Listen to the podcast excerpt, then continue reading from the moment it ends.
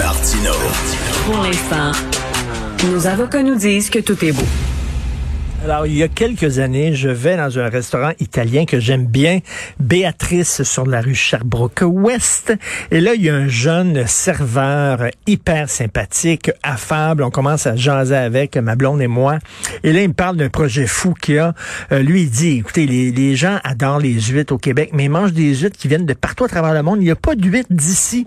Il n'y a pas d'huîtres vraiment cultivées ici. Moi, je veux faire ça. J'ai un projet de cultiver des huîtres ici, euh, aux îles la Madeleine. Ben bon, Yann, il le fait son projet, puis c'est extrêmement compliqué. Il va vous expliquer ça. Et maintenant, ces huîtres sont disponibles euh, dans, les, dans les marchés québécois, IGA, métro, dans des restaurants, etc. Il va peut-être même en vendre aux Japonais. C'est des huîtres Old Harry, faites directement aux îles de la Madeleine. Il s'appelle Alexandre Brazo. Salut, Alexandre. Salut, ça va bien? Ça va très bien. Ça fait quoi, deux, trois ans qu'on s'est parlé, c'est ça? Moi, je dirais un petit, peut-être un petit deux ans. Ça fait un petit bout, toi. Un petit deux ans, bon, mais c'est OK. L'idée, ton idée de départ, toi, c'était ça, c'est que les gens mangent des huîtres, mais pourquoi on ne mangera pas des huîtres ici, made in Québec?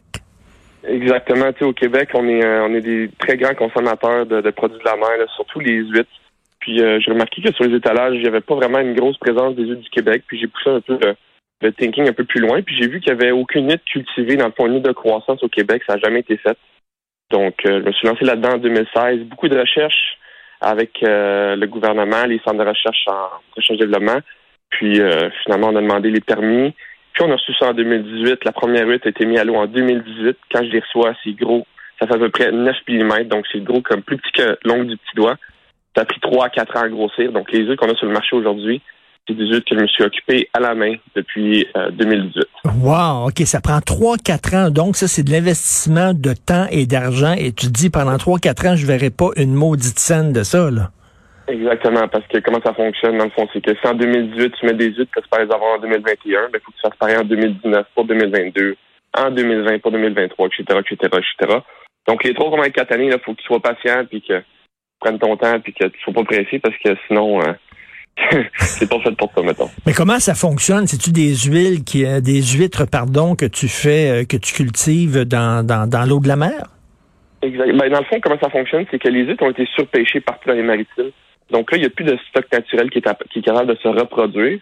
Donc, ce que ça fonctionne, les producteurs d'huîtres, les aquaculteurs, on achète notre naissin d'huîtres qui vient des écloseries.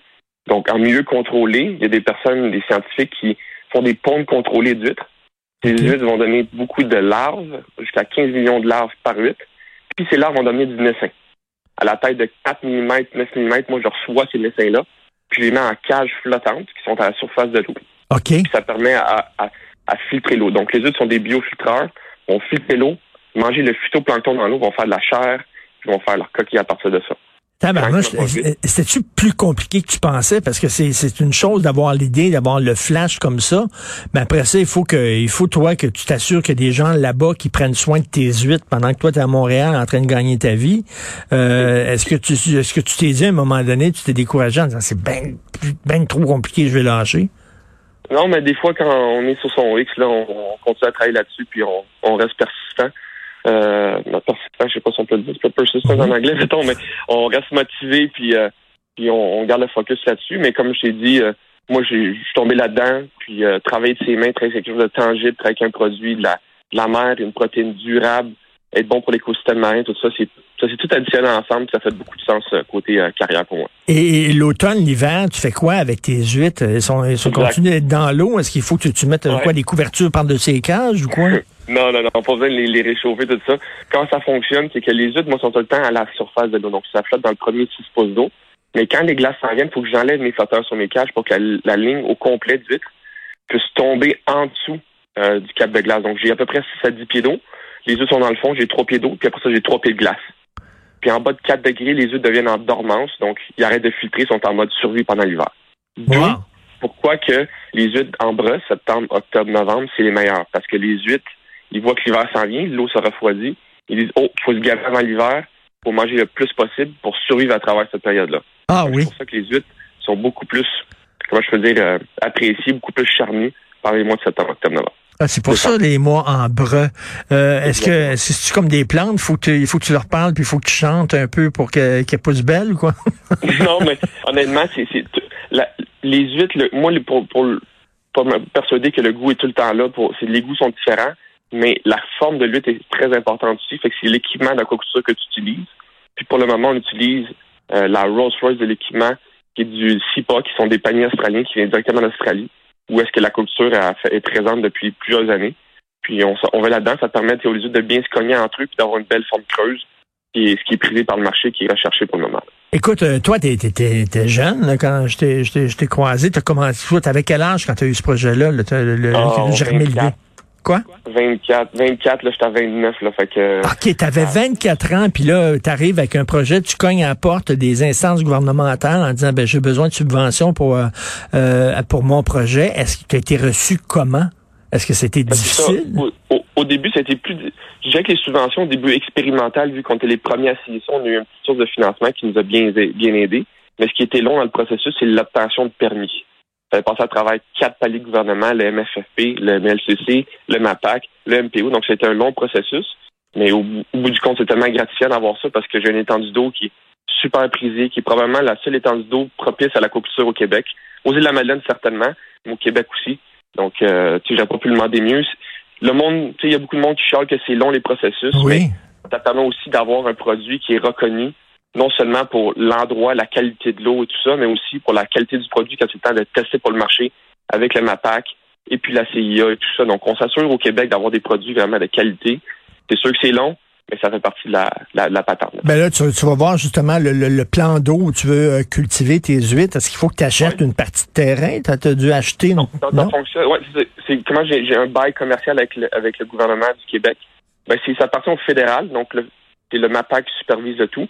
Mais c'est une étendue d'eau de 1,8 million de pieds carrés, qui est un bail avec le gouvernement pour les dix prochaines années, puis renouvelable, en fond, si on respecte les conditions, puis on continue d'engager la main-d'œuvre et puis créer un produit québécois. Donc, euh, et là, toi, tu avais des gens là-bas aux la Madeleine qui surveillaient ça euh, au jour le jour. Exact. Ben, dans le fond, là, pas mal pendant toute la saison, je suis aux îles de la Madeleine. Je reviens par-ci voir la famille, les, la famille puis les amis. Mais euh, sinon, j'ai des employés là, qui commencent à travailler là-bas là, depuis le début de l'année, un temps plein, un temps partiel, puis à chaque année, je compte ajouter peut-être deux employés. Donc, c'est créer de l'emploi là-bas, puis créer un produit qui est durable, qui est différent de la pêche, qui est de l'aquaculture. Donc, euh, c'est c'est un peu. Euh, Et ta, ta première ta première fournée d'huîtres, t'en avais combien? Ah, dans le fond, ça, ça s'accumule en centaines de mille, les, les centaines de mille unités qu'on a mis à l'eau en 2018. Et par la suite, ça, là, ça, c'est plus en millions. Donc, en millions? Oui, exactement. Donc, euh, il y, a une grosse capacité sur mon site aquacole.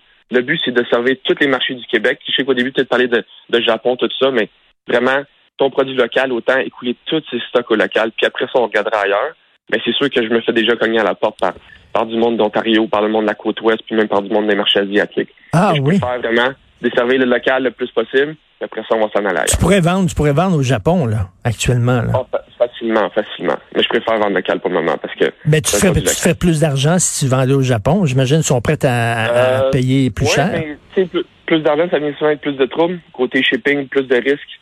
Mais euh, honnêtement, euh, je, suis très à l'aise à vendre à travers les jeunes métro, faire une bonne marque, avoir bien, bien huilé le processus de, de, vente et tout ça. Puis après ça, on, on, on envisagera les marchés euh, internationaux. Et là, tu es rentré, tu as pénétré dans les, les, grandes, les grandes chaînes, IGA, Métro, euh, dans des restaurants. Est-ce que c'était difficile? Non, ben dans le fond, j'ai des super distributeurs. Là. J'ai euh, Nord-Ref, euh, j'ai Friendin, j'ai Bleu Marin là, qui m'aident énormément dans la distribution de ces produits-là.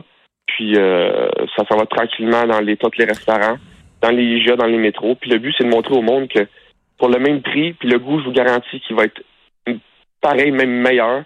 Il faut arrêter d'acheter des huîtres du nouveau. Ben, il faut pas arrêter, mais faut considérer les options québécoises sur le marché. Ben oui, non, non, mais je pense que les gens sont les gens sont de plus en plus sensibilisés à ça. Tu sais, pourquoi on achèterait des, huîtres euh, euh, puis on enverrait notre argent ailleurs quand il y a des huîtres ici euh, faites au Québec, cultivées au Québec. non, non, et je pense, je pense que les gens sont de plus en plus sensibilisés avec toutes les discussions autour du panier bleu et tout ça.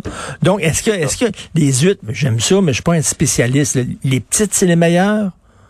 Ben, ça dépend. Dans le fond, nous, on spécialise. Puis là, je vais, le dire, dans le fond, parce que euh, moi, je suis de la manine tout l'été. Je suis revenu pendant une semaine voir les distributeurs, les restaurants, avoir du feedback de tout le monde. euh, au début, on vendait, dans le fond, de la de de cocktail, qui est de la 2,5 pouces à 3 pouces. Mais il y a des entreprises qui veulent vendre la petite parce que ça prend moins de temps à pousser. Donc, il y a moins de coûts reliés à ça, donc plus de marge de profit. Mais au-dessus de faire de l'argent, moi, je veux faire un produit qui, est excellent.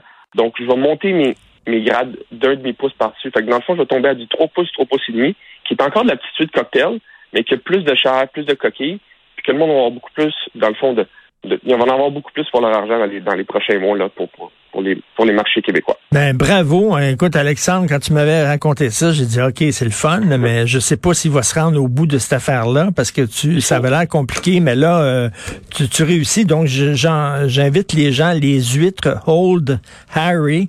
Euh, Hold Harry, oui. Pour là, il y a des gens qui vont dire pourquoi tu as pris un nom en anglais? Ma blonde ah, dirait la question. Hein. Dans le fond, comment ça fonctionne? Je suis sur les îles de la Madeleine. Les îles de la Madeleine, on calcule à peu près entre 12 000, 13 000 habitants en année longue. Moi, je suis dans la municipalité de Gros-Île, qui est seulement 500 environ, je voudrais, habitants qui sont anglophones. Donc, ils m'ont reçu là-bas comme la famille. C'est des Québécois, pur laine, mais c'est totalement anglophone. Donc, je suis arrivé là-bas, puis je suis dans la baie de Old Harry. Et puis, mon logo, comment ça fonctionne, c'est que c'est un morse pour rappeler, dans le fond, l'histoire de la Grande Échourie, des colonisateurs qui ont tué, dans le fond, les vaches de mer, les morses pour euh, l'ivoire et tout ça. Puis, on retrouve encore des sédiments d'ivoire dans ma baie où est-ce que je fais mes huîtres. Ben, les huîtres Old Harry, on va aller déguster ça. Puis euh, félicitations. Écoute, bravo pour ton succès, Alexandre. Merci beaucoup. Un gros merci. Alexandre Brazo, un jeune aquaculteur aux îles de la Madeleine.